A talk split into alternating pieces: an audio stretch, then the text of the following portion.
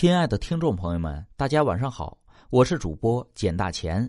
咱们今天晚上分享的民间故事叫做《鬼差的勾魂册》。从前呢，在河间府这个地方住着一个叫李勇的人，父亲兄弟有好几个，其中老二去了很远的地方做了上门女婿，平时很难见上一面。有一天呢，这李勇的父亲收到了一封信，信是李勇的二叔家人寄来的。信中说，李勇的二叔得了疾病，恐怕快不久于人世了。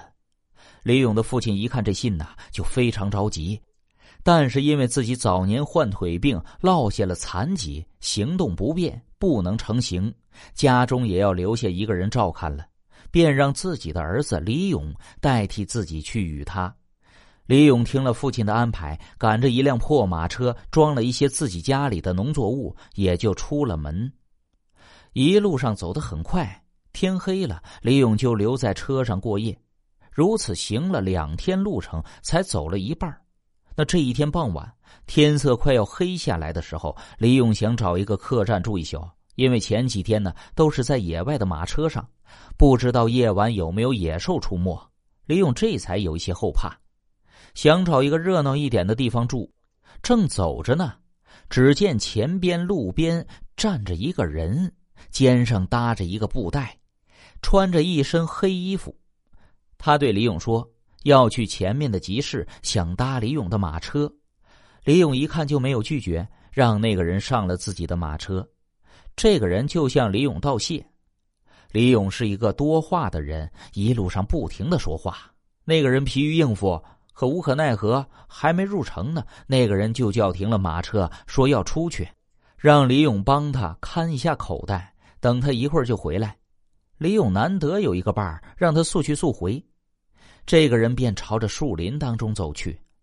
李勇小时候有偷东西的坏毛病，这个时候看见客人留下的布袋儿，就想看看里边有多少金银，忍不住他就翻腾起来。袋子里面并没有什么，只有一红一黑两支毛笔，还有一本册子。李勇读过几天书，就把那册子拿起来一看，顿时大吃一惊。这册子上面写着三个大字：“勾魂册”。打开一看，只见前面十几页都是红笔书写的名字，后边几页却是黑毛笔写的名字。红黑交叉的中间，只见一个名字，一半红色，一半黑色。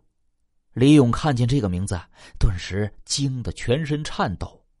那名字就是李勇二叔的名字，这个时候也有点明白了，这个人就是鬼差呀。这次他是专门来勾魂的，勾他二叔魂魄的呀。那这么说来，自己的二叔岂不是死定了？李勇一想到父亲伤心的样子，顿时有了一个大胆的想法。他拿起笔，把他二叔的名字涂成了一团墨迹，然后放好归位。等那鬼差回来之后，质疑李勇是否动过自己的东西，李勇矢口否认。那鬼差不信，打开勾魂册，看到那个将死之人的姓名已经变成了一团墨迹了。鬼差着急的说道：“完了完了，你害苦我了！你为何要抹掉那个人的名字？”李勇这个时候也只好向他道歉，说：“因为他要去勾魂的这个人就是自己的二叔。”那个鬼差听完之后，叹了口气：“哎，事到如今呐，也只好这样了。